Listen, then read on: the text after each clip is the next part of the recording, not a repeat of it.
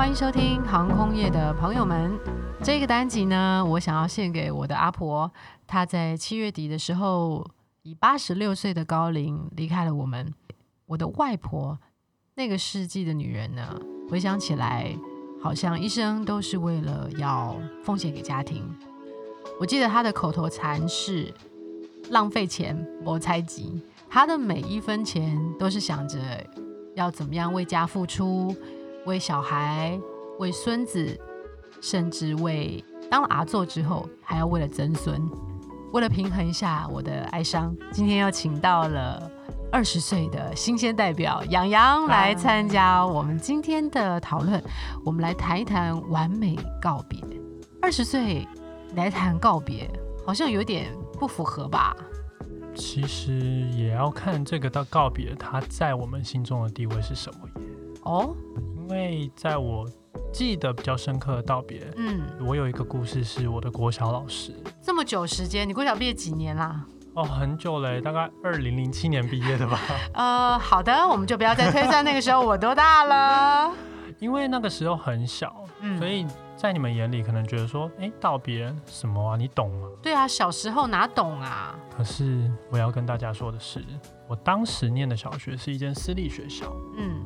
它让我们几乎每一天的时间，大概超过十二至十四个小时吧，都在里面了。有点像妈妈的感觉，是不是？对，他把教导我们的那一套，我并不觉得他只是一个老师，嗯，他同时带给我们很多很多的快乐。这个并不不一定是一般的小学生能够感受得到的。OK，所以其实这个老师在你心目中是一个蛮有分量的。对他蛮有一个，要说是老师。但是我觉得更像是一个亲人，所以他们他的走对我来说，其实当下其实是蛮不能接受的。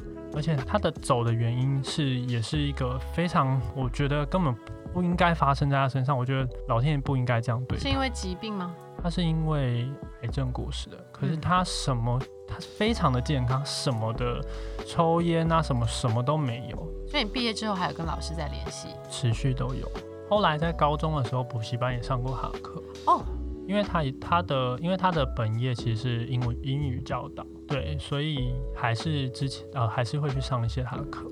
所以是有参加老师的告别式，就是毕业典礼，这么说好了。我就是记得那时候一得知这个讯息的时候，很不能接受，而且是突如其来的哦，就告诉我们说，其实他快要不行了。嗯。那这时候你会很恐慌的是，为为什么这件事会发生在身上？我要怎么去面对这么在你从小对你这么好的人？嗯，突然就这样走了。你明明看到他才大概四十出头耶，哦，就是就这样子从你的生命中消失。所以在现在呢，你心中的完美告别是怎么样的一个状态？我觉得我的完美告别是我需要。我不能让他觉得说我还绑着他，或者是我要怎么去一直去哀悼他，或是什么？你想要放下他？我放下对他来说，嗯，才是一个好走的选项。嗯，那现在就想要有一种另外感觉，是想要问问阿猫说，你那时候是怎么做的呢？嗯，其实也就是在上周。八月初发生的事情，我觉得当时的告别，我小的时候参加告别式是非常害怕的，嗯，因为在习俗里面有一个瞻仰仪容这个部分，然后包含到我看到很多不认识的陌生人穿着黑色的衣服来念经诵经，对，其实，在很小的时候接触这样的死亡，其实是恐惧的。因为你不知道那是什么，对，而且大家都是很哀戚。其实，呃，比起欢乐的气氛，哀戚伤呃感伤这一个气氛跟氛围，其实对我来说是比较陌生的，更可怕的。洋洋也是吗？在我小时候可能跟你一样，但在现在这个年纪，我会觉得说，真的是一个人生的告别式。嗯，你真的必须要接受它，因为这个情况只会一直发生，不会停止。而且对于四十岁的目前的我的状况，这个心境来看，我反而恐惧呢是慢慢减少了，但是取代更多的是，我会问我自己，会不会是下一个？那种感觉。对，那可是，在你这个年纪，你现在就觉得哦，会不会是你的下一，你的下一个就是这个阶段，就是有点像是物竞，也不是说物竞天择，应该说是自然的淘汰。对，四季的转换，就是春夏秋冬，我可能已经慢慢要从夏天转到了秋天。那我想问一下阿猫，你能接受这件事的到来吗？你是用什么样的心情去看告别这件事？如果当下真的发生到你身上，周边所有的，不管是你的亲朋好友、你的小孩、你的宠物，跟你有亲密关系的一些呃这些人、这些宠物，嗯，你要怎么对他们的看法是什么？我觉得二十岁的我可能会有一点点恐惧，三十岁的我也还不够成熟。现在到了四十岁的我，我觉得我会想要去了解，然后进而从了解，就像洋洋刚刚说的，了解之后回去体会，体会之后学习接受和放下。其实我觉得放下才是最成熟的告别。可是你觉得你想要放下，但周边的人，你要有什么样的样子，或者是你要在你比如说这一刻来临之前，嗯，灌输他们想法，说其实我就算走了，我也是走得很开心。你们不要再为了我说要怎么样的哀悼啊，或是真的难过到一个这部分，你想要怎么样去让你的亲朋好友或你的后代去。让他们知道。我最近看了一个 YouTuber，是蒋雅琪，嗯，这是前 TVBS 的主播。那个时候他先生在过世的时候，呃，快要过世的时候，还在病床上的时候，他又邀请了全部的家族的成员来跟他做道谢、道爱，嗯，就是跟他说他有多爱他，还有道歉，就是可能有一些来不及说的遗憾，还有道别。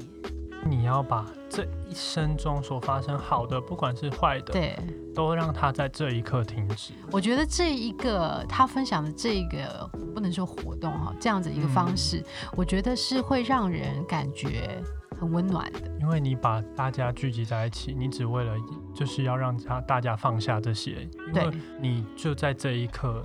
差不多了，对吧？对，这样想好像有一点哀伤，但是我觉得是一个不错的做法，对不对？以二十岁来讲，这做法也还不错吧？还不错，因为你不要再带着那些不必要的牵绊，那或许对你周遭人或对自己都是一种解脱。而且这也是超越了宗教，超越了种族。我觉得这是一个还蛮洒脱，而且。也不会那么哀伤的做法。还有一种是人跟人之间的情感，就算不在了，还是可以维系着。就是你会记得的是那个美好，对。然后放下了一些，因为有道歉嘛，然后还有感谢跟说爱。我觉得我们东方人、亚洲人一到现在，还是对于我爱你这个事，感性对我们来说永远都是存在。对，但是好像在我们这个时代，二十岁应该还好，四十岁还是会有点害羞。你会跟你妈说“我爱你”吗？其实也不会，你妈妈可能会拿，你妈会怎么回你？他我没有跟他真的这样讲过，从来没有。很小的时候，那已经不知道是几岁前。我爸就跟我说卖公家啦，卖公肉麻了，对不对？就是他也，但是他就是不想听，因为他们比你们更长，所以他们觉得这些东西都不应该出现在生活的，你知道，太生活化。所以你们二十岁的可以吗？我想应该就是对，可能这一代年轻人大概只能对自己的另外一半说了吧。如果我跟我老公说我爱你，他一定会跟我说你想买什么东西 就觉得你今天到底是发什么疯，突然讲这句话这样子，对吧？所以其实这个在你呃每个世代不一样，话语的表达其实含蓄跟不含蓄，这中间其实也差了非常的多。对，所以那你会不会希望以后你的下一代，或是像我儿子啊，可以多说一些我爱你？我觉得这是必要的，因为好，那你先跟我讲好了，我老公又不能收听这一集了。我爱你，哪一个部分？所有的部分。你你后面要包含你要想买什么东西吗？什么都要啊。对，反正就是，嗯，这就是大家说的及时行乐嘛，或是你要让活在当下，亲朋好友都知道，或者你的爱人都知道，说这非常重要，嗯，不是只是做做样子。感谢你的存在。对啊，因为这毕竟未来走了，你根本不知道。投胎转世，你还能不能遇到他？你不知道啊。在这一刻，就是把握当下，也是现在我们所有新一代，不只是不不要只是说是我的想法，或许有别人的想法跟我一样，说我们就是要感恩惜福，在这一刻当下，把自己的做到最好。嗯，让大家看到，才不要到，比如说到后来真的没有能力再去感谢或是来不及的时候，你才在后悔，对吧？没错，再讲下去我们就要开始放圣歌了。谢谢洋洋今天来参与我们的，参与我的完美告别。不要乱讲，还没到。希望各位继续收听我们的节目。我是阿猫，我是洋洋，拜拜，拜拜。